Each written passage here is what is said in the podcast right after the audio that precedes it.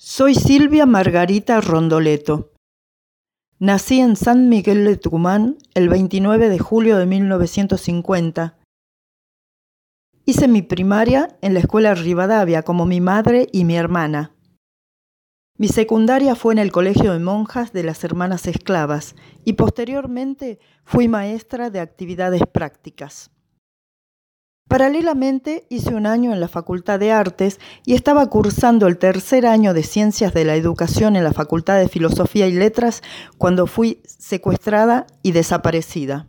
El 2 de noviembre de 1976, a las 2 de la tarde, irrumpieron en mi domicilio de calle San Lorenzo 1666 de San Miguel de Tucumán y me llevaron, junto a mis padres, Pedro Rondoleto y María Senador, y también a mi hermano Jorge Osvaldo Rondoleto, y a mi cuñada Azucena Bermejo, embarazada de cuatro meses. Con Jorge acabábamos de volver de nuestros respectivos trabajos y mi viejo estaba ya trabajando en su imprenta, Tucumán Gráfica, junto a su socio y empleados, cuando de pronto llegaron hombres encapuchados y nos secuestraron a los cinco a plena luz del día, en medio de un operativo represivo brutal.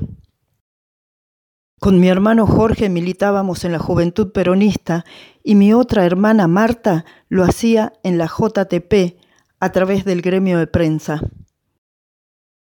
Memoria, verdad, justicia, treinta mil somos todos.